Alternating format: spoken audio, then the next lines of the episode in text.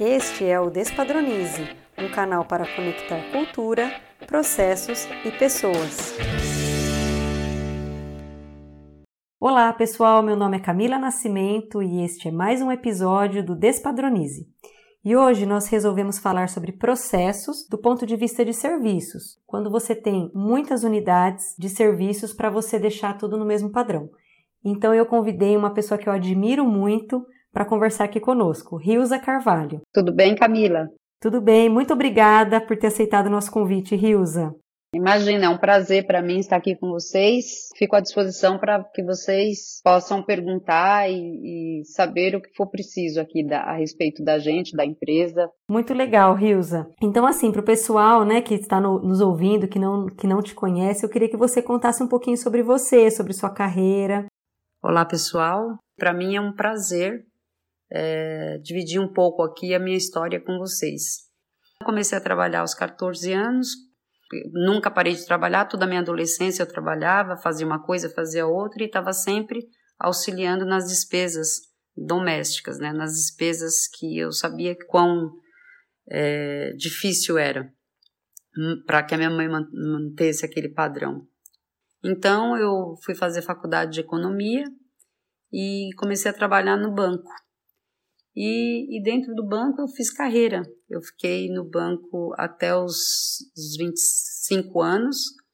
É, é, dos 25 aos 27, eu exerci um, um cargo importante, é, onde eu atuava diretamente na superintendência de produtos. E mesmo tendo construído uma carreira bem bacana, e mesmo é, tendo uma, uma profissão que é, financeiramente atendia muito, né? Eu tinha vários benefícios, mas eu tinha uma inquietude, eu tinha uma, uma, uma assim, sempre me, me rondava a sensação de que eu não tinha muito para onde ir ali, que eu estava limitada, que eu que estava no mundo efetivamente masculino, porque a área financeira hoje ainda é assim, na, na época era muito mais, era predominantemente composta por homens.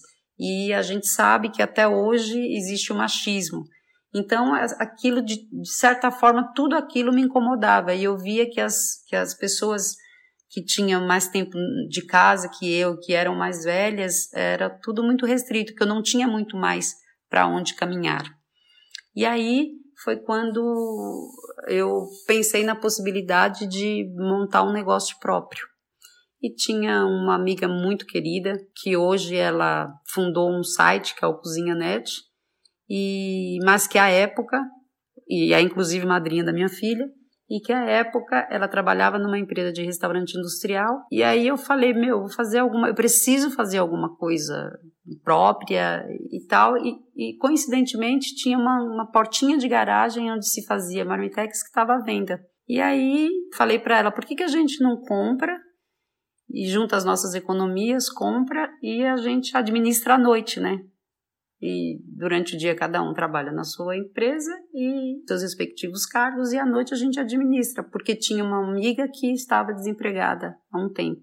E, e dessa forma, inclusive, essa amiga teria uma colocação no mercado. E assim o fizemos. E durante um período, começamos com 35 marmitex e depois foi para foi aumentando, foi para 40, foi para 50, foi para 70 e aquilo começou a me animar e eu falei, eu vou sair do banco. Eu vou sair do banco, vou tentar abrir um restaurante. Abrimos um restaurante comercial, que era Monville já, só que era Monville voltada totalmente a restaurante comercial. Então, qual era? Era, era uma casa muito bonita, porque a gente tinha uma. Construímos a, a casa num galpão, né? E era uma casa muito bonita, tinha forno a lenha, dava-se para fazer não apenas um restaurante, como à noite a gente atendia como pizzaria também. Então, a gente fez um trabalho muito bacana. O único problema é que eu comecei a perceber que tinha dias que eu fazia refeição para atender 50 pessoas, 100 pessoas entrava 50 pela própria legislação. Eu, não posso reaproveitar, eu tenho que desprezar a comida. Então havia um desperdício grande ali. E fora isso, quando, eu, quando isso acontecia, eu dizia: bom, se houve essa queda, eu vou fazer amanhã para 50 refeições. E o que acontecia? Ao invés de entrar 50 pessoas, 60 como esperado, entravam 100, 150 e acabava sendo aquela correria. Então, por conta disso, comecei a me incomodar também. Eu, eu falei, eu não consigo planejar, enfim. Começou de novo a rondar uma certa inquietude. Eu falei, o perfeito seria que eu tivesse que eu tivesse uma possibilidade de ter um número pré-definido das refeições que eu vou servir. Bom, enfim, e isso começou a passar pela minha cabeça, mas é tudo muito superficial. Até que um dia, numa sexta-feira, às 5 horas da tarde, me ligaram dessa empresa, uma empresa que era bem conceituada na época, que é a Bom Gourmet, onde essa minha amiga trabalhava, e eles falaram para mim: olha, nós temos um cliente que fica à margem da marginal Tietê, ali atrás da marginal Tietê, e com essa chuva houve inundou e com essa inundação a cozinha está inteirinha alagada e nós temos 900 refeições para servir amanhã. E, e, naquele momento eu vi ali toda a possibilidade de recurso financeiro, de, de incrementar o negócio, enfim. No ímpeto eu disse, eu, eu consigo, você consegue atender? Eu consigo. Naquele momento eu não tinha a mínima ideia de como eu ia atender, mas eu, eu me predispus a atender. Pedi para o meu assistente segurar a equipe, porque minha equipe estava indo embora. Seguramos a equipe e ficamos a noite inteira trabalhando. Naquele dia eu tinha entrado acho que 6 e 20 da manhã e ficamos até as 10 e meia do dia seguinte. E, e a partir dali eu comecei a atender, é, atendi durante todo aquela, o período que, eu, que a empresa foi reformada, né, porque foi alagada, teve que arrumar várias coisas. Durante um período eu atendi essas 900 refeições e a partir de então firmou-se um convênio entre a gente, entre a Monville e essa outra empresa, que toda vez que se fechasse um contrato onde envolvia reforma, mudança de layout, qualquer coisa que, que impedissem-nos é, fazer a refeição local, de usar a cozinha, a Monville entraria com a refeição transportada. E a partir de então, começamos a trabalhar e aí efetivamente, lógico que paralelamente eu continuava com restaurante comercial, mas é, as diferenças que ocorriam, as, as oscilações, já não eram tão significativas no, no meu resultado, porque eu tinha uma outra fonte, né? Então isso, isso fez toda a diferença do negócio. Um tempo depois, assim nós ficamos por um período de três anos, e um tempo depois, a, a Bom Gourmet foi vendida para um grupo grande da concorrência. E o dono, que era meu amigo, disse: a partir de agora você pode você pode ir atrás de refeição industrial também, porque até então eu não ia, claro, em consideração ao meu amigo, que era que além de meu amigo era parceiro. E aí eu comecei aí, meu primeiro cliente foi um cliente em Itatiba de 1.500 refeições dia, que chegou a 2.000. Lá nós ficamos nove anos. E a partir de então a Monville está na estrada. E eu sempre me questiono sobre aquele dia, que tudo teria sido diferente. Então, eu acho que é, empreender é, é isso, é a, é a vontade tão grande que você tem de mudar as coisas ainda que nem todas as condições sejam favoráveis, você tem uma, uma vontade tão grande que faz com que a, a coisa aconteça, que faz com que o, a sua vontade se cumpra. Não, e super bacana de ouvir essa história, Rilza, porque ela é muito baseada também na, nas oportunidades, né? De como você enxergou as oportunidades e agarrou, né? Eu acho, eu acho muito, muito interessante, muito legal. Eu, eu, eu me peguei esses dias até por conta né, do, momento que a gente está vivendo, você começa a questionar várias, várias ações. E eu me perguntei esses dias, o que teria acontecido na minha vida se naquele telefonema eu tivesse dito, olha, desculpa, eu não consigo fazer 900 refeições hoje, porque já são 5 horas da tarde de uma sexta-feira. Quantas coisas eu teria perdido naquele instante? Então, assim, eu sou muito grata a Deus por ter tido, a, porque foi, eu fui muito corajosa ali. Na verdade, eu não tinha condição de fazer. Mas você enfrentou, né? Exato. Eu me lembro que eu saí correndo, é, segurei os funcionários e fui sozinha pro atacadão. Eu lembro eu carregando aquelas latas de óleo de 18 litros. É, e aí eu fiz 500 é, é, viagens do carro até ou coisa, sabe? Quando você. É, eu fui revendo toda essa cena e, e, pensando, eu não tinha condição de fazer aquilo. Aquele ímpeto, né? Daquela, daquela. Não necessariamente uma inconsequência, mas aquela coragem que, que beira a inconsequência. E se eu não tivesse dado conta? Mas no fundo eu acho que eu sabia que eu daria. Né? Como dei. Com certeza. Então, Claro que eu contei com um time, todo mundo ficou, foi, foi um conjunto de, de, de, de fatores ali. Mas eu, eu me senti muito é, satisfeita quando eu pensei, poxa, que bom que eu não disse que não podia, que bom que eu, que eu peitei a situação, né, que eu enfrentei.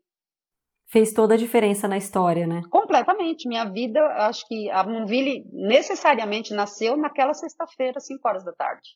Muito interessante. Eu queria que você contasse então um pouco assim. É, você veio contando, né, que você aprendeu muito nesse caminho, né? Aí mais de duas décadas já fazendo é, esse trabalho. Eu queria que só que você contasse quantas unidades vocês têm hoje e assim como que é manter esses processos padronizados dentro dessa complexidade, né? De muitas unidades, de times diferentes, de clientes diferentes e ainda lidando com alimentos.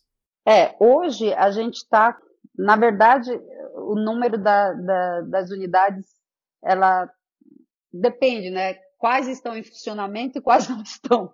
Porque eu tenho unidade que fechou, eu tenho unidade que está parada, eu tenho unidade que desde abril promete voltar e não voltou, agora tá, a promessa é de voltar até setembro, então acho que, que vale a pena pontuar que a gente está em plena pandemia. Isso, exatamente. Hoje, tá, exatamente hoje, faz seis meses que foi decretada a pandemia. Então, nós estamos vivendo um, nós estamos vivendo um momento completamente atípico. Eu tinha um cliente de 300 refeições que, há, há 20 dias da pandemia, virou e disse: fechei. Mandou todo mundo embora. E de uma maneira muito honrosa, foi a primeira vez nesses anos que eu recebi em pleno mês de dissídio, porque é uma cláusula contratual que quando o contrato é encerrado no mês de dissídio da categoria, é, gera uma multa de 112% por conta do dissídio. E ele, sem dó, pagou a multa, que é 112% em cima do salário de cada funcionário. Ele simplesmente encerrou, fechou as portas. Então, hoje a gente está em funcionamento com 17 unidades. Certo. E antes da pandemia? 24. Legal. E, e, como que é isso? Como que é? Quais são esses desafios de manter esses processos padronizados dentro dessa realidade tão complexa? Então, eu acho que a padronização é, é o fundamento, né, desses processos, porque quando você consegue padronizar, você cria uma, um facilitador para a execução de todo o trabalho. Então, eu acho que o grande desafio é justamente você manter uma, uma, o time coeso, comprometido é, e, e, focado em, em seguir à risca todos os padrões pré-definidos. Deu para entender? Sim, com certeza. Voltamos às pessoas, né? Sim, com certeza. Porque é, você ali, você você está é, totalmente, não, não dependente, mas é, é, um, é, um, é uma coesão, né? É, se você não tiver o envolvimento de, de todas as pessoas que fazem parte do, do time, você não tem como manter a engrenagem funcionando. E qual que é o segredo, Rilza? Qual que é o segredo na sua visão de manter esse time ali motivado, coeso, para que eles entendam que, a, que, a, que aquele arroz, né, que aquela comida precisa ter uma padronização, precisa ter uma qualidade ali, Monville? É participação, é envolvimento, é, é, mostrar que, que não existe que não existe é, eu sou mais, você é menos, que existe uma, uma igualdade, que é um time, é um time, que não adianta você ter um Neymar lá na ponta, é, eu, não, eu, não, posso me preocupar em, em quem vai fazer o gol, eu tenho que me preocupar que o gol seja feito e criar os recursos. Qual que é a posição dele? A posição dele é de colocar a bola, fazer a rede balançar então, o que, que a gente precisa criar para dar, dar os subterfúgios para que ele possa fazer esse gol? Sem estar muito preocupada com, ah, mas ele que vai fazer o gol e, o nome que vai aparecer é é o dele, não é o meu. Eu acho que é, que é passar para o time esse sentimento de união, entendeu? sem muito me preocupar, sem me preocupar muito se é a unidade A, se é a unidade B. O importante é a gente fazer valer o nome Monvilha, revisar com frequência tudo que foi feito, é seguir é, respeitando as, legisla as, as legislações que rege cada município, inclusive, porque a gente atua em municípios diferentes. E há uma, uma pequena diferença entre um e outro. Então tem que ficar muito atento, por exemplo, a auditoria da, da vigilância sanitária de Campinas ocorre de um jeito, de Rio Claro ocorre de outro. Pequenas diferenças, sim, mas tem diferença. Então é muito importante a gente a gente estar tá atento e ao mesmo tempo a gente se basear nessa regularidade do processo, mas ao mesmo tempo entender que entre eles existem pequenas diferenças e estar atenta para essas pequenas diferenças. Deu para entender? Existe um padrão, mas esse padrão também precisa é, entender a localidade, né? Sim, exatamente. São, são pequenas diferenças, tá? E, e o importante é que, é, como eu te disse, é, é cada unidade ela tem lá o seu gerente. E a, é, o importante é que a gerente abrace a unidade como a casa dela, e ela vai esse sentimento para ela, olha, eu não sou a dona da Monville, você é a dona da Monville, você é a dona da, da, da unidade. As coisas vão acontecer conforme a sua vontade e não conforme a minha. Eu te gero recurso para isso. O que você precisar, eu preciso de uma, um, um uniforme novo, eu preciso promover fulano, eu preciso trocar é, a outra pessoa, eu preciso de um treinamento específico para o meu time. O, o que você precisar, nós vamos discutir, eu vou gerar esse recurso para você. Mas eu preciso que você entenda que essa casa é sua e que quem toma conta dela é você. Nós vamos te dar todos os recursos para que recursos e subsídios para que são e o que, o que são os subsídios? É, essa, essa preocupação com a padronização, essa seriedade com a documentação, esse suporte que a matriz dá. Ah, eu preciso, meu pedido não chegou. Ligar para compras e compras está à disposição para atender quem, a pessoa que ligou que está sem pedido. Não adianta a compras falar, então, não sei, eu, desculpa, eu não posso fazer nada. Não, pode e vai fazer. Você tem que dar o suporte para aquela pessoa que está sem o recebimento de compra dela, porque ela precisa fazer o pré-preparo dela para o almoço X que vai acontecer amanhã, depois de amanhã, enfim. E é muito interessante isso, Rilso, que você está falando, porque muita gente fala de escalar, né, ser grande, ter várias, é, como no seu caso, várias unidades, e isso que você está falando é fundamental a autonomia. Mas tem muitas pessoas que pensam que a autonomia é largar. E é justamente isso que você está falando, né? Ao contrário, não é largar, é dar ali todo o suporte, os recursos, a padronização para que essa pessoa realmente seja autônoma, né? Exatamente. Eu, eu tive situações das gerentes, eu, eu tive uma gerente que ela foi morar em São Francisco recentemente, acho que foi em dezembro. E no dia que ela veio se despedir de mim, ela me abraçou e falou assim: é, o, que eu tô, o que eu mais sinto é ir embora de uma empresa que pela primeira vez me tratou com, com respeito. Quando eu ligava a empresa inteira parava para me atender dentro da, da, do departamento que ela precisava. E se aquele departamento precisava envolver outro, envolvia. E eu sempre digo para a minha equipe da matriz, nós estamos aqui, porque às vezes a pessoa fala, ah, Rios, eu não quis te ligar para não te incomodar, mas eu tô aqui para ser incomodada. Eu preciso ser incomodada. Se você não me incomodar, eu não consigo atender o cliente. Quem vai ser incomodado é o cliente. E aí é que nós vamos ter problema. Eu não quero incomodar meu cliente. Eu quero ser incomodada. Então existe esse, esse conceito dentro da Movida. Estamos aqui para sermos incomodados, para trabalharmos em conjunto, para agirmos em conjunto, para que é, o cliente não sinta o impacto de nenhum problema que a gente tenha tido aqui atrás. Muito interessante. E aí você está trazendo muito esse aspecto muito relacionado à cultura também, né? A cultura como você falou, não, mas eu estou aqui para ser incomodada, para que o cliente não seja incomodado. E aí eu queria que você contasse um pouco como que você faz isso na prática, como que você garante a comunicação dessa cultura para todas as suas unidades. Então, é, eu, eu acho que eu trabalho muito próximo ao, ao, ao time, né? Eu acho que eu estou sempre. Como é que eu posso explicar? Eu estou sempre colocando a comunicação como a nossa matéria-prima básica.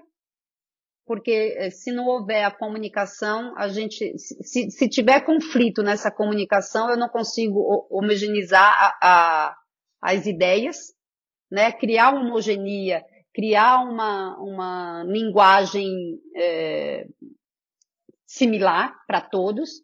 Eu não, eu não posso falar inglês com um e português com o outro, a não ser que sejam bilíngue todos. Eu tenho que ter uma, uma, uma unidade de, de comunicação que, que gere o envolvimento, que gere, que gere a compreensão e a clareza para todos. Então, é, é, essencial esse engajamento. Eu acho que, que o, o, grande segredo é o engajamento da equipe. É, é a equipe, é, e, é, e é, é, curioso porque existe um processo muito natural dentro da Monville. As pessoas que entram e que não conseguem se engajar, naturalmente elas, elas se sentem incomodadas e saem. Deu para entender? Elas não, não se sentem à vontade, elas, é, elas falam, ah, é uma empresa muito cheia de, de, de, coisinhas, tem que anotar tudo, tem que padronizar tudo, é, você tem que estar tá sempre, é, tem que comunicar tudo. Quer dizer, na verdade, a gente usa a comunicação como a principal fonte de segurança para atender o cliente. Então, assim, eu preciso, por exemplo, aconteceu algo pontual na unidade onde o meu cliente, eu sou, quem, eu sou atendida pelo cliente através da Camila. Então, a, quando a Camila pontua a supervisora ou a gerente, quando, quando a Camila pontua alguém, imediatamente a supervisora já entra em contato com, com, a, com o responsável já, a gente já gera um relatório ali que, que, no qual eu mesmo já tenho conhecimento do que aconteceu. Se, se 30 minutos depois do ocorrido você ligar no meu celular, eu sei o que aconteceu. E eu acho que essa segurança fideliza muito o cliente. O cliente sabe que a Rilza está sabendo, que a Kênia, que é a gerente geral, já está envolvida. Então é uma coisa que a, que a gente faz acontecer com muita rapidez, muita fluidez. Muito interessante. E, e, aí você falou muito essa questão, né? Nossa, mas aqui tem que padronizar tudo, aqui tem que anotar tudo. E aí você teve a, a, a experiência de implementar uma ISO. Eu queria que você contasse qual que foi a motivação para você implementar a ISO e como que foi o processo, quais foram os desafios que vocês enfrentaram aí nesse, é, nessa questão de certificação? Eu acho que a motivação foi, foi a melhoria, né? foi o crescimento, foi, foi buscar é, aperfeiçoar é, aquilo que eu julgava estar tá certo, mas eu não sabia se realmente estava. Quer dizer, tinha processos os quais eu julgava estar certo, os quais eu sabia estarem dentro da legislação vigente, mas eu queria um olhar de fora, eu queria um olhar é, de alguém especializado. Então, a, a, eu acho que a motivação foi, foi a melhoria contínua, o crescimento, foi validar todo o nosso empenho, foi dizer, pô, a gente faz, se sacrifica tanto, a gente se empenha tanto, mas qual a prova que a gente tem? Qual a prova que eu tenho para dizer para o meu cliente, olha, eu sou uma empresa, eu sou uma empresa com regras a, a serem seguidas, eu sou uma empresa que trata com rigor todas as suas normas técnicas. Eu, eu precisava de algo que gerasse para o meu cliente essa credibilidade. Então, essa foi a motivação e o desafio foi enorme, né?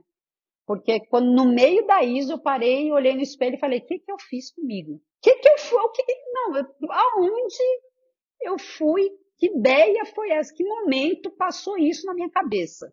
E para você ter ideia, a coisa foi tão séria que teve uma noite que eu sonhei que teve a auditoria né, que o auditor foi, que era a, a, o dia da certificação, e as pessoas diziam, e aí, a Mombili foi certificada? E uma falava para outra, você acredita que todo mundo fez tudo certo, menos a dona? Não acredito. E aí, eu acordei chorando.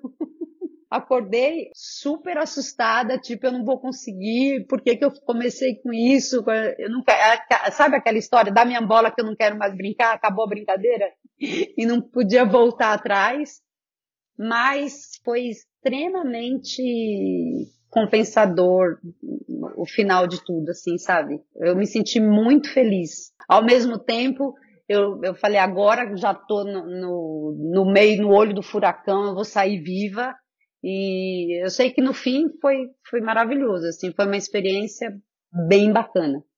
E, e, desde então, que foi em 2015, a gente foi é, recertificando, enfim, e aí a gente aculturou. Hoje a ISO faz parte da, da, nossa, do nosso dia a dia. E como que foi nessa questão com a equipe, né? Imagina, se até a dona sonhou que era um, né, um, um monstro, né, uma coisa terrível, né? Igual você falou, já estou aqui no meio do olho do furacão.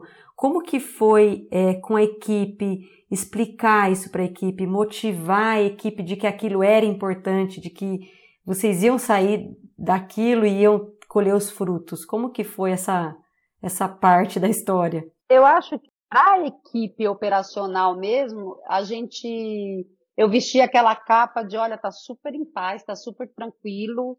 Isso aí é bobagem. Vocês fiquem tranquilas, porque, porque no fundo eu tinha segurança de que a gente era muito sério naquilo que a gente fazia. Eu acho que esse era o, o, o ponto X da questão. Eu sabia que nós éramos capazes, mas ao mesmo tempo vem aquele medo do novo, vem o medo do desafio, vem o medo de falhar, vem aquela cobrança de que feio se não der certo, né?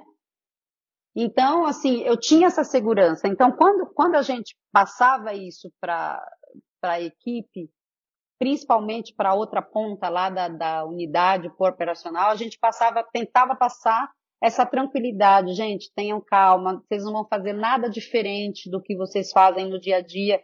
Essa parte foi extremamente importante porque quando eu, quando eu, eu pensei na ISO, eu sabia que a Monville já era muito organizada. As, eh, eu tinha esse, esse, a gente teve uma, uma assessoria da Wiki, que é o Daniel, que você conhece, que é, que ele é, é o Wiki Solution, e ele é muito sério. E ele veio para nos dar assessoria. E eu disse numa conversa com ele, eu falei, é, eu tenho certeza que a Monville já, já é muito organizada de fato, a Monville era muito organizada, mas faltava organizar muita coisa para o padrão ISO. Mas eu sabia que o essencial a gente tinha. A gente tinha aquele rigor técnico, a gente tinha aquela questão, aquele comprometimento com a qualidade técnica, a gente tinha aquele, aquele respeito com o cliente da, da, da qualidade da refeição, de só trabalhar com insumos bons. É, eu me lembro de uma funcionária que quando a gente foi inaugurar, ela, ela foi fazer o pré-preparo e ela recebeu a carne na minha frente, a cozinheira. E ela olhou para mim e falou assim: Eu não acredito, eu não acredito que eu vou trabalhar com essa, eu não acredito que eu vou trabalhar com uma carne dessa qualidade. Nossa senhora, eu nunca vi um negócio desse, que carne linda e tal, não sei o quê. Eu, eu fiquei parada assim, olhando para ela, e aí eu me toquei que não era tão comum. Ela vinha da concorrência, né? E que eu, aí, aí eu, eu tomei consciência de que nem toda empresa dá, tinha aquele respeito com o cliente, de trabalhar com bons produtos, de não perder dinheiro, mas ganhar menos, é, aumentar um pouco o seu custo, mas ter o compromisso com a qualidade. Né? Uma coisa é você ir numa unidade é, porque houve um problema pontual, alguma coisa específica, ou um fornecedor é, você, você, comprou o produto A, o fornecedor é, entregou o B, embora tenha cobrado A, e houve aquele problema. Mas, e isso de vez em quando acontece, mas é diferente de você viver com um problema de estar sendo sempre chamada pelo cliente para dizer, olha, a qualidade da sua comida não está boa, se isso não mudar, não vou mais trabalhar com você, e blá, blá, blá, blá. Eu sabia que isso, a gente tinha essa tranquilidade, essa parte estava muito bem. Então, para a equipe, para o operacional, eu tinha tranquilidade de falar isso e eu conseguia fingir, entre aspas, passar essa calma, essa serenidade, embora eu estivesse morrendo de medo também da parte operacional. Mas eu sabia que eu tinha que passar para eles a imagem de que, olha, gente, é, não é nada além do que vocês já fazem. A gente só vai padronizar. O que antes a gente fazia e não anotava, o que antes ou deixava, não anotava com tanto detalhe, a gente vai agora anotar com um detalhe maior. Então essa parte foi assim e para a equipe mais próxima, né, que é para staff, aí a gente dividia um pouco as agrúrias. A gente, ai que medo, ai meu Deus, será que vai dar certo, será que não vai? E ao mesmo tempo vai, vamos, e sabe aquela coisa de, de trabalho de escola? Que você está lá, está todo mundo junto, e agora será que a gente vai tirar nota? Não, vamos sim, cada um faz sua parte e tal. E no fim deu, deu tudo certo. Eu acho que a gente, é, de fato, se empenhou, cada um fez sua parte, e no fundo a gente sabia que a gente ia conseguir. Mas eu acho que aquela, aquele incômodo do novo, né, que todo ser humano tem, e, e do desafio, do frio na barriga, que se você parar para pensar, é, é fundamental para o crescimento. E é um depoimento super importante, Rilza, porque é, constantemente a gente tem é, contato com clientes que estão passando por isso e às vezes eles têm a sensação que só eles têm esse medo, que só com eles é, parece que as coisas não vão dar certo. Mas, é, como você falou, é um processo, né? E a, e a ISO ela é muito rígida com, com as questões. Então, é um processo que, se você é, barrar por conta do medo, você não, não vai para frente, né? Mas vamos lá, se você pensar no medo, você não aprenderia a dirigir. Exatamente. Eu me lembro, eu me lembro que a primeira vez que eu sentei no, no volante, eu pensei, eu achei que eu fosse só me preocupar com a marcha, com a embreagem e ponto. Não, eu tinha que me preocupar com o retrovisor, com o outro, com o de dentro, com lá atrás, com quem atravessa a rua, com outro carro, com a seta. Eu falei, gente, eu não vou dar conta.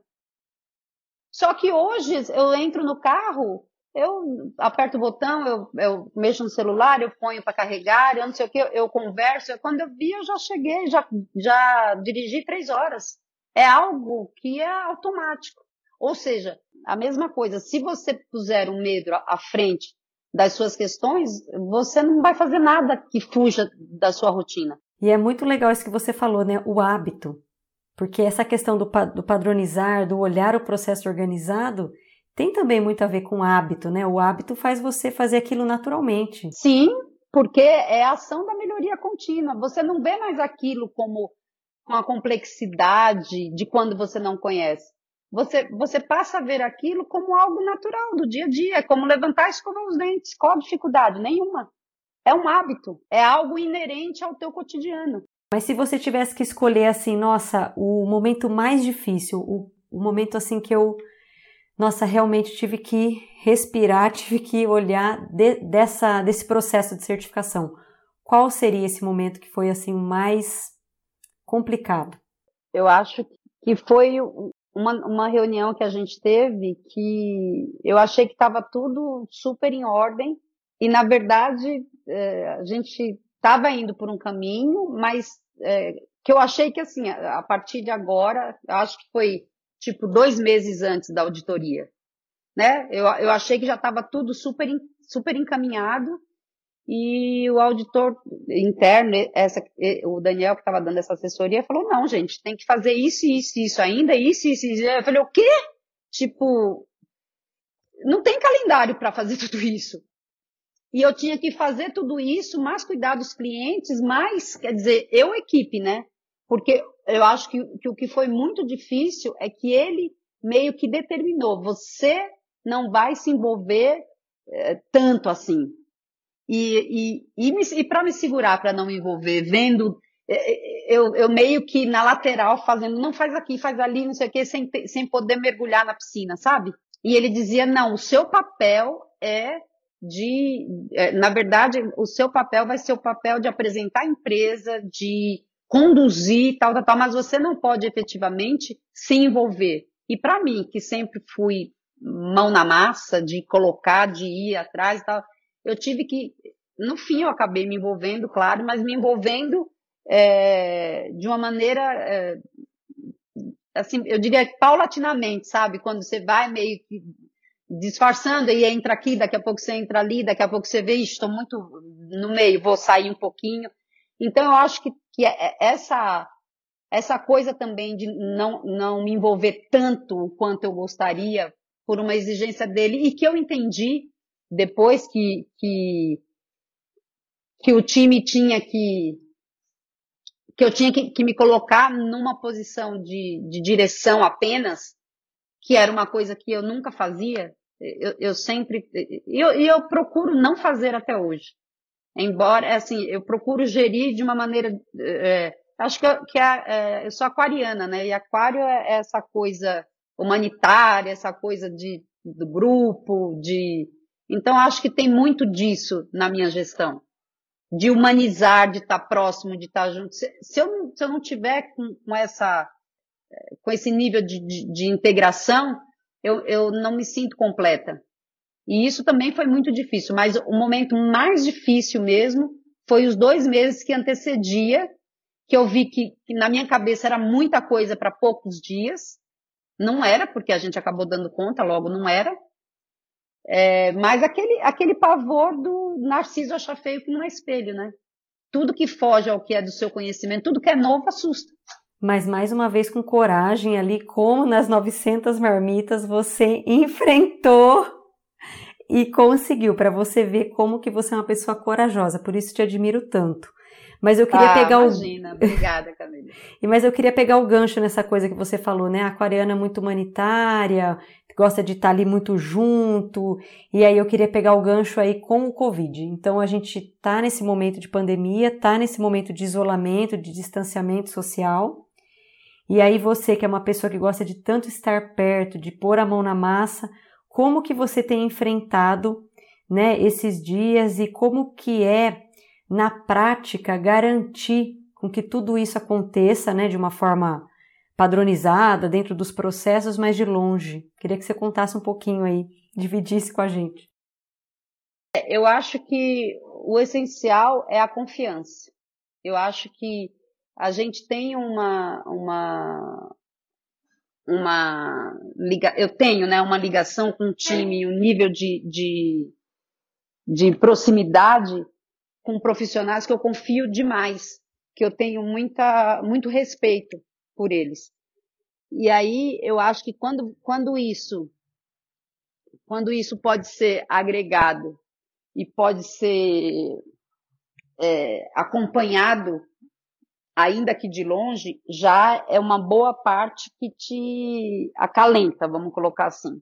Agora, claro, tem todo o lado psicológico, tem todo o lado de você é, é, eu nunca ter vivido isso, justamente por eu estar sempre muito próxima, por eu ser sempre muito é, muito envolvida, sabe? Eu, eu, sempre fui muito daquele o, o, o olho do dono, o que engorda o gado é o olho do dono, sabe? Aquela coisa muito eu quero ver, eu quero eu quero participar. Eu acho que essa pandemia acabou vindo e, e, quebrando alguns paradigmas, me fazendo rever, me fazendo repensar.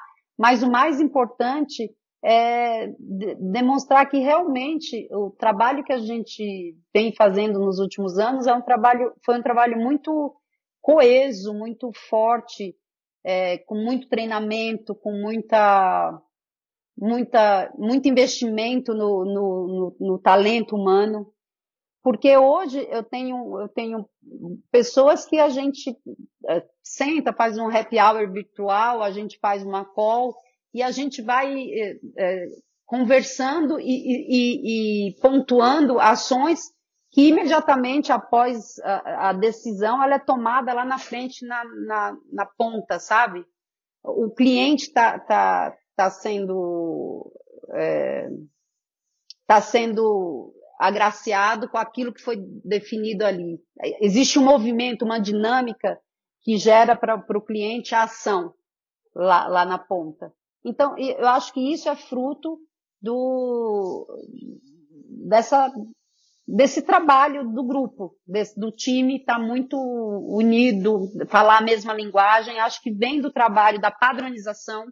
Sem ela seria impossível. É, eu acho que vem da comunicação, que também sem isso seria impossível. Agora, não resta dúvida que é um momento muito delicado, é um momento.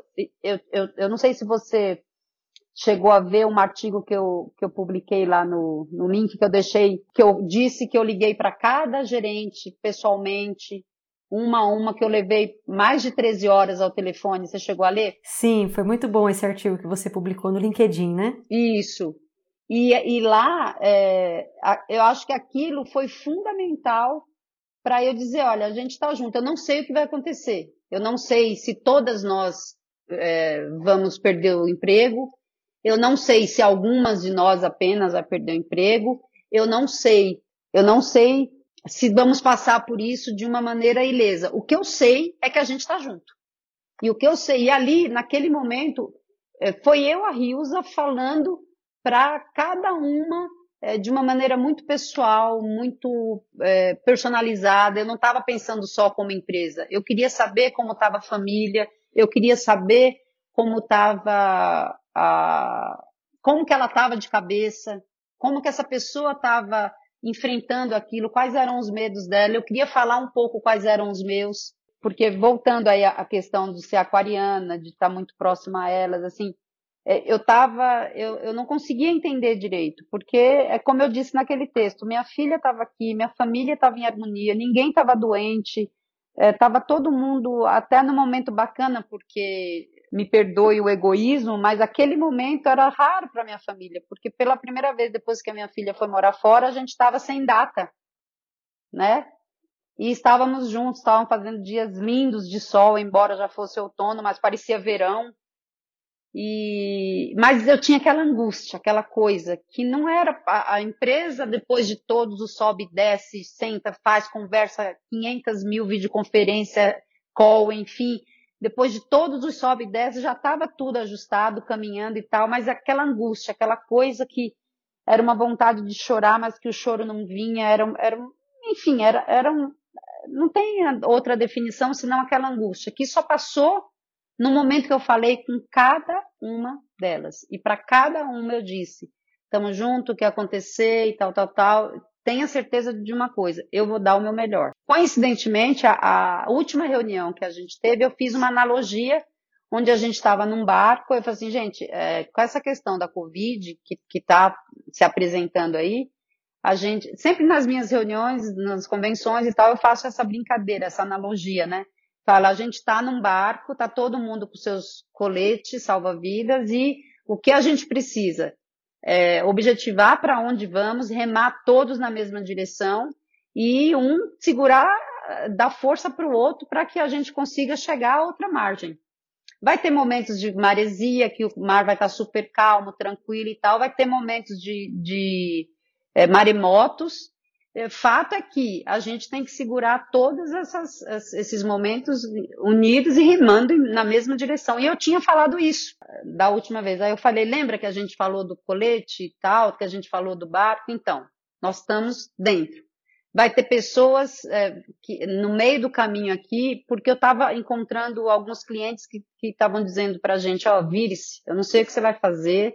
Porque o que acontece? Existe um contrato na, no nosso contrato de prestação de serviço, existe uma cláusula que diz: em caso de força maior, como, como greve, etc., etc., a empresa é obrigada a pagar 60% da mão de obra. Mas é, eu entendo que é, quando você diz em caso de força maior, está falando de uma greve, que a pessoa é, fala, não, peraí, ó, foi só hoje, amanhã e tal, eu vou conseguir outra mão de obra, o sindicato deu um jeito. Agora, quando você fala de, um, de, um, de algo que acometeu a todos de uma vez só, você está falando de um caso fortuito, de um caso de força maior, de um caso onde o que vai bogar ali é a parceria.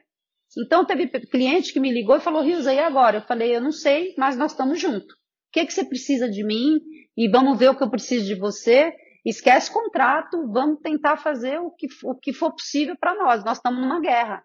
Então, eu entendo que aquela guerra não era o momento da gente estudar cláusula por cláusula, entendeu? É, mas também teve clientes que virou e disse assim: olha, dane-se, você vai ficar em casa o tempo que for preciso, três meses, dois meses, não sei o quê. Eu só sei que a hora que eu precisar de novo, eu te chamo. E se você não quiser vir, eu chamo outra empresa da, da, do segmento.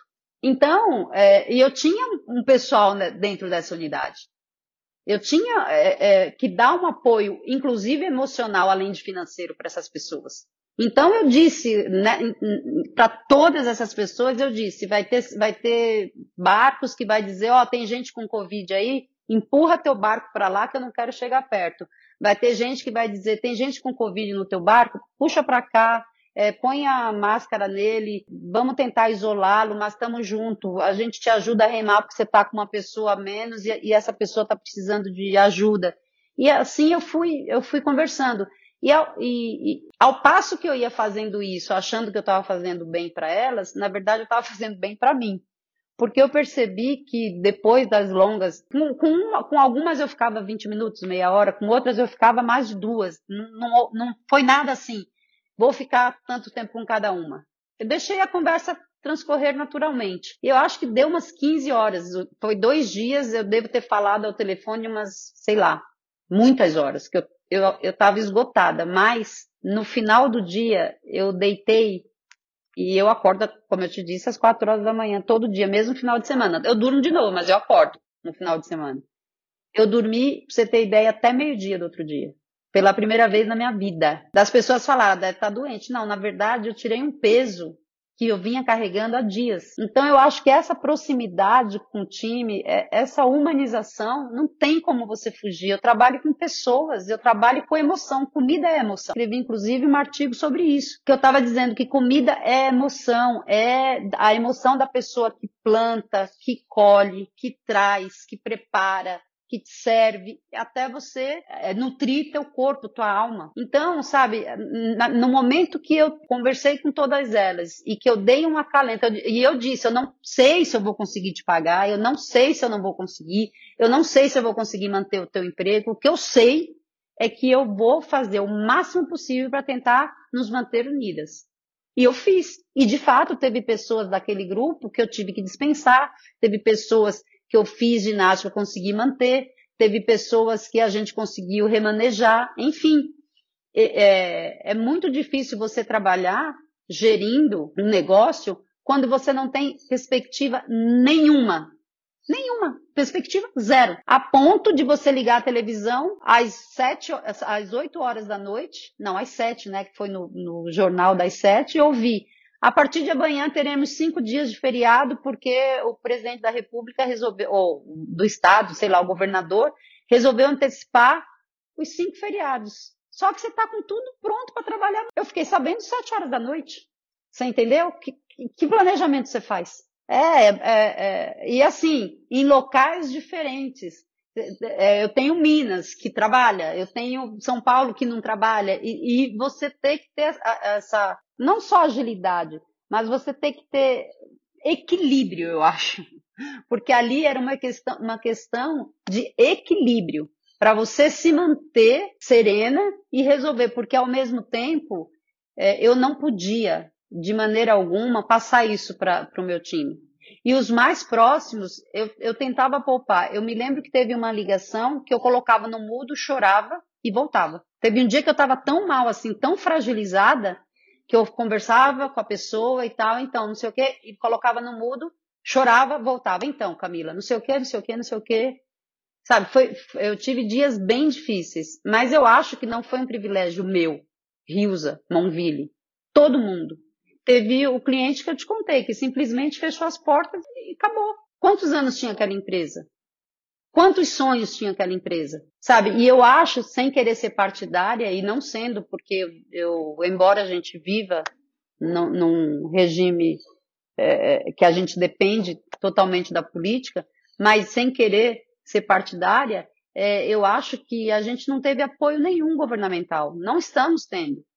Eu acho que quando você chega num, num quadro onde mais de 100, 100 mil pessoas morreram, mais de 100 mil famílias foram afetadas. Diante de um, de um chefe de Estado que diz é uma resfriadinha, uma gripezinha, é, graças a Deus eu não perdi ninguém na minha família, embora eu, eu tenha tido pessoas que, que, tenham ficado doentes, mas graças a Deus se curaram. Mas você imagine a pessoa que, que perdeu um ente querido ouvir isso. Então não tem emocionalmente como você não ser ferido. Não tem, não tem como você não ser ferido. E aí você tentar proteger é, as pessoas as quais, de certa forma, depende da sua atitude. Porque é mais ou menos assim: se o meu pai não tomou atitude, eu, como filha, tenho que tomar atitude para defender os meus filhos, que sou a mãe deles. E aí eu fui fazer aquele papel, quer dizer, eu fui, é, eu fiquei com medo de colocar os funcionários na MP. Eu falei, o governo falhou agora, e se ele falhar aqui na frente? E isso tudo eh, me gerou um estresse muito grande. Muito grande. Porque também eu não achava justo. Eh, eu tô aqui resguardada. Eu tô. É, é como a gente conversou um pouquinho antes. A gente tem esse privilégio. E a pessoa que está lá na ponta, que está se expondo, que está atendendo meu cliente, que é minha parceira, que é, é, é que, que tá, aí eu vou e diminuo a jornada dela e diminuo o salário dela e coloco ela numa MP dependendo de um governo que talvez por algum motivo esse governo não não cumpra o combinado. Aí tive eu como empresa, eu como pessoa física barra jurídica, de prover isso sozinho. Inclusive porque foi liberada uma linha de crédito a qual a maioria das empresas absoluta, eu não conheço nenhuma empresa que tenha conseguido essa linha de crédito, que era com a taxa baixíssima, etc, etc, que não saiu. Então, tudo isso é muito difícil você prover sem auxílio. Mas, eu, de novo, eu acho que quando você tem uma, uma linha de comunicação muito próxima, acaba ficando tudo isso muito genuinamente ligado, entendeu? E as pessoas entendem a tua é, conseguem fazer a leitura da, das suas intenções.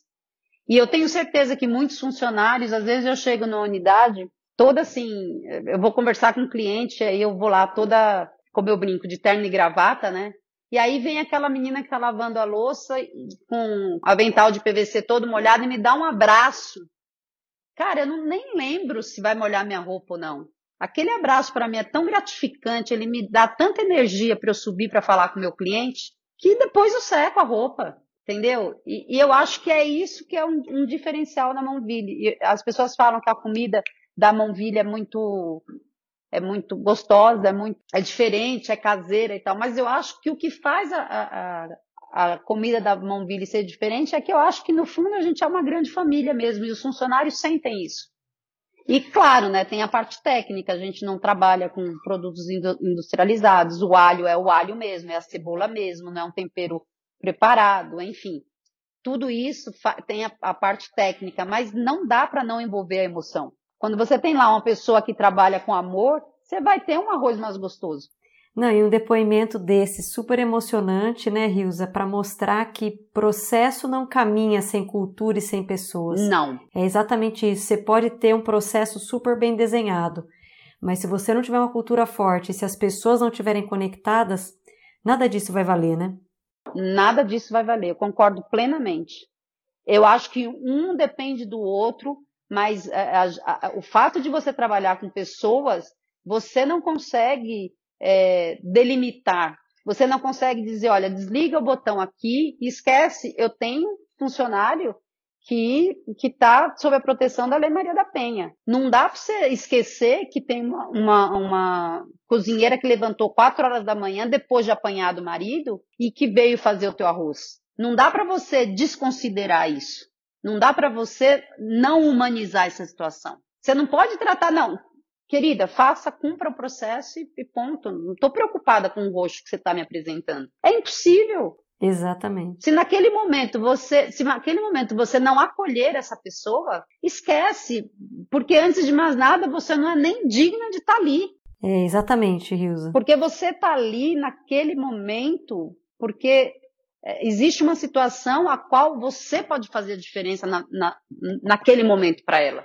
Então você está ali, a tua função é acolhê-la. Claro que eu vou ter a preocupação com arroz, óbvio, o meu cliente não tem nada a ver se, se ela apanhou ou não apanhou, o arroz tem que sair e tem que sair bom. Outra, é outra questão que eu vou resolver, mas eu não posso ignorar o fato de eu estar diante de uma pessoa que foi, que sofreu uma agressão, diante de uma pessoa que precisa do meu apoio como ser humano. Eu não, ela já foi agredida, eu não posso é, é, agredir novamente. Nossa, um bate-papo super humanizado, Rios. A gente poderia ficar aqui conversando a tarde inteira.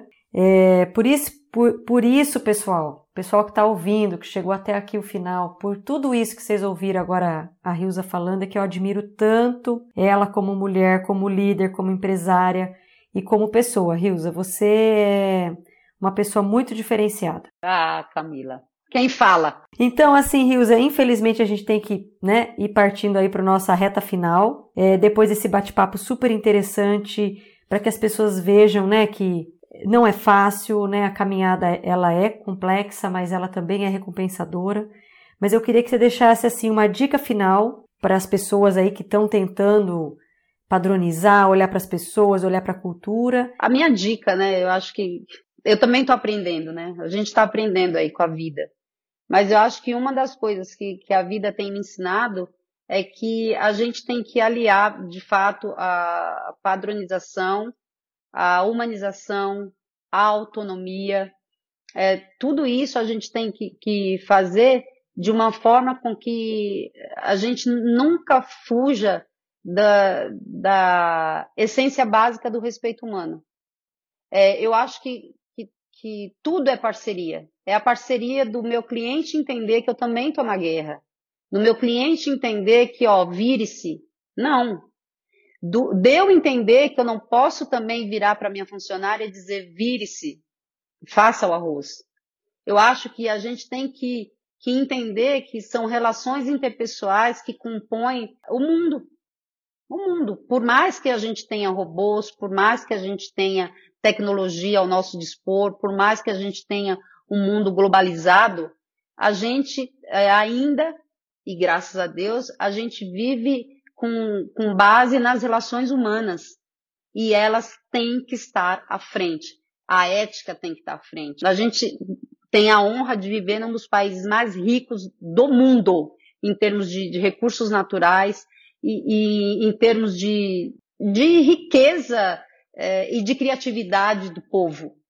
Sabe? É um povo rico culturalmente. E, e tudo isso ele, ele, é castigado pela, pela falta de, de, de empatia dos dirigentes, pela falta de ética, pela corrupção e pela impunidade. Então, o que eu acho é que a gente realmente precisa entender é, que o caminho é educação, que a gente não fugiu, as, as nossas histórias, tanto a minha quanto a sua, a gente não fugiu à regra.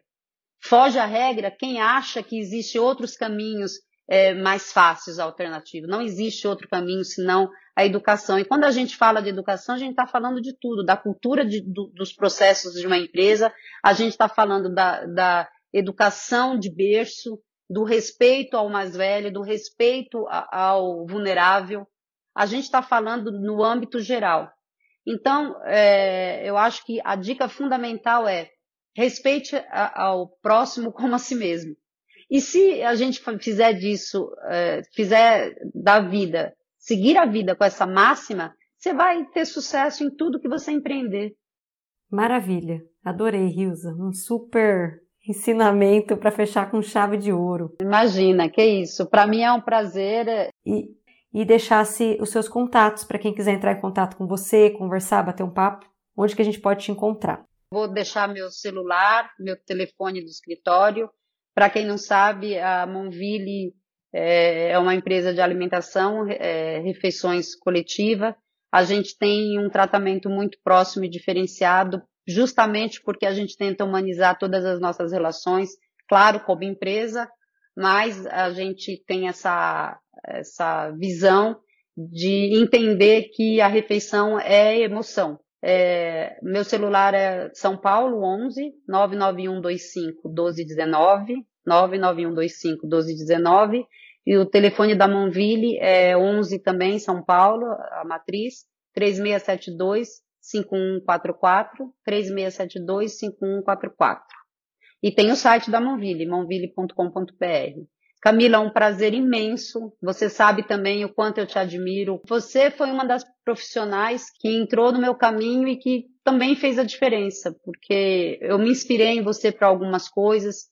É, você também é um espelho para mim. Para mim foi um prazer, foi uma honra dar esse depoimento aqui e participar desse trabalho tão bonito, de uma pessoa tão séria e tão comprometida com a ética. Muito obrigada, Rilza. Tenho certeza que todo mundo que está nos ouvindo gostou, tirou vários insights, parou para pensar realmente no, no que está fazendo, no que pode melhorar aí nos seus processos, nas suas empresas. Enfim, muito obrigada e agradeço muito de coração a sua vinda aqui no Despadronize. Imagina, que isso. Conte comigo para o que precisar. Eu já te disse, a Mãovilha, a casa é sua. Muito obrigada, Rilza. E pessoal, até a próxima. Espero que tenham gostado. Deixem lá seus suas dúvidas, seus, seus feedbacks lá nas redes sociais. Um abraço e até mais. Até, um abraço, Camila. Abraço, pessoal. Chegamos ao fim de mais um episódio. Lembramos que o Despadronize é o canal de conteúdo da ESA, que você pode nos acompanhar também pelas redes sociais. Até mais!